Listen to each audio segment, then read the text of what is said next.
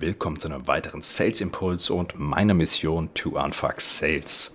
Willkommen auf der Reise. Also, was schauen wir uns in der heutigen Folge an? Wir schauen uns an, wie ihr die Preise für euer Angebot richtig finden könnt. Wie bepreise ich mein Angebot? Fragt euch das mal. Was, wie seid ihr denn auf eure Preise gekommen? Problem ist, wenn ihr zu teuer seid, kauft niemand euer Produkt. Wenn ihr zu günstig seid, seid ihr im Worst Case nicht profitabel oder ihr lasst Umsatz liegen. Das ist natürlich ein klassisches Problem bei Startups. Die kennen ihren Markt noch gar nicht oder ihr Markt existiert noch gar nicht. Also ist es natürlich schwierig, sich an irgendetwas zu orientieren, wie das Produkt zu bepreisen sein sollte. Aber ich sehe es auch bei meinen Kunden, die schon deutlich länger am Markt sind. Wenn ich die Leute frage, wie seid ihr denn auf den Preis gekommen für euer Produkt? Ganz, ganz selten bekomme ich eine wirklich klare Antwort. So, was sind denn jetzt aber Möglichkeiten, den Preis zu berechnen? Also, ich nenne euch jetzt mal drei Wege, wie man das macht. Erster Weg ist Cost plus Pricing. Das ist recht simpel. Fixkosten, variable Kosten. Schaut ihr, wie viele Produkte ihr habt. Dann legt ihr die Kosten um und gönnt euch eine Marge von x Prozent. Relativ simpel zu machen, aber ganz ehrlich, eine ganz, ganz schlechte Idee, wenn ihr damit auf den Markt rausgeht. Weil das ist eure Kostenstruktur und ihr reflektiert in keinster Weise irgendetwas, was auf dem Markt draußen passiert. Allerdings macht es trotzdem Sinn, diese Übung zu tun, weil wenn ihr sie nicht tut und unter eurer Kostenstruktur verkauft, dann wird es euch nicht lange geben. Dann bringt euch auch weiter Podcast hören nichts. so, zweiter Weg ist Competitive Pricing oder Wettbewerbspricing. Das heißt, ihr schaut euch an, was macht der Wettbewerb? Wie haben denn meine Wettbewerber ihre Produkte auf dem Markt positioniert? Mit welchen Preisen?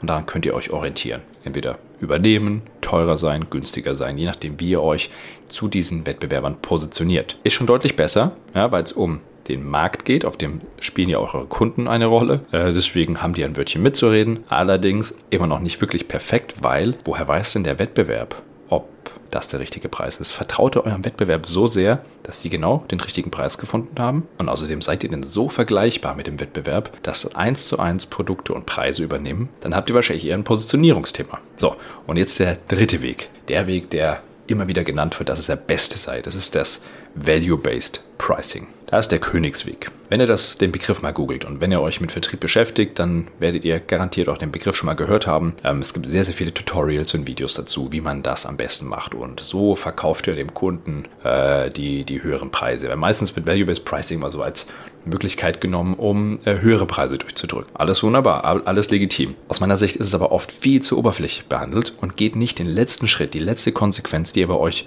die für euch notwendig ist, um höhere Preise durch Value-Based Pricing zu vermitteln.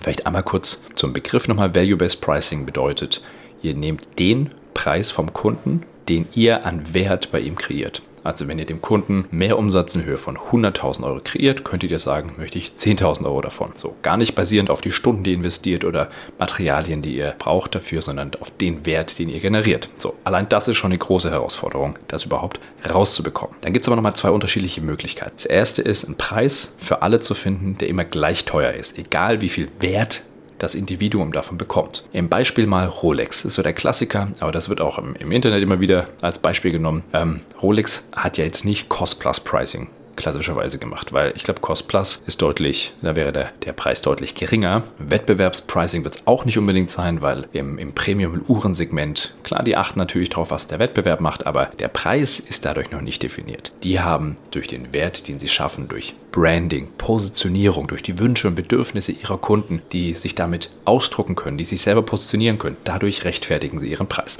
Also es ist eine Art Value-Based Pricing, allerdings für alle gleich. Der zweite Weg bedeutet, ihr nehmt für jeden Kunden die ganze Reise auf euch und erkundet, was hat denn dieser einzelne Kunde von meiner Lösung, von meinem Produkt, wie viel Wert generiert er daraus, dann nehme ich mir einen Teil davon. Wird bei Rolex schwierig sein. Ähm, der Klassiker sind zum Beispiel Agenturen, die das oftmals versuchen. Die sagen, gut, mit äh, diesem Logo, das ich designe, mit dieser Webseite, dieses Video, das ich für euch produziere. Damit macht ihr 1 Million Euro Umsatz. Damit macht ihr 400.000 Euro Gewinn. Dann hätte ich gerne 40.000 Euro für ein Video. So, das ist jetzt der klassische Preis für ein Video in dieser Länge wäre vielleicht, sagen wir mal, 10.000 Euro, damit wir da mal eine Relation haben. Und jetzt kommt genau der Punkt, wo viele Tutorials aufhören, aus meiner Sicht euch alleine lassen im Internet, weil was ist denn die Realität? Die Realität ist dann, dass euer Kunde sagt, ja, hab ich, kann ich verstehen, kann ich verstehen, kann ich nachvollziehen. Der Punkt ist, dein Wettbewerber macht es trotzdem für 10.000 Euro und du willst 40.000. Warum? So, und was sagt ihr jetzt? Was ist jetzt die Antwort auf, diese, auf diesen Einwand? Ja, ja, aber ich generiere, generiere euch ja eine Million Umsatz. Naja, das machen die anderen halt auch. Also, was ich jetzt sage, kann wehtun. Abgrenzung, Abgrenzung, Abgrenzung. Das Problem ist, dass diese Angebote zu sehr vergleichbar sind mit dem, was andere tun. Value-Based Pricing ist der Königsweg, aber nur einfach den Schritten zu folgen, dem Kunden zu sagen, Mensch, so viel verdienst du durch mich und so viel möchte ich davon haben. Damit ist es noch nicht getan. Es ist sehr, sehr viel mehr Basisarbeit zu tun.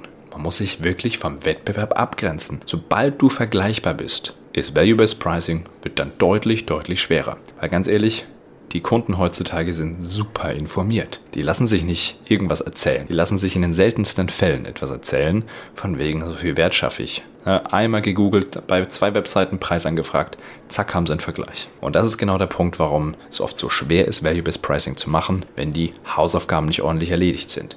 Der richtige Markt für das richtige Produkt mit der richtigen Positionierung. Und zur Positionierung, zum Abgrenzen gegenüber anderen Unternehmen gehören halt Dinge wie die Inhalte, die ihr vermittelt, die ihr Feature, die ihr habt, Vorteilsargumentation.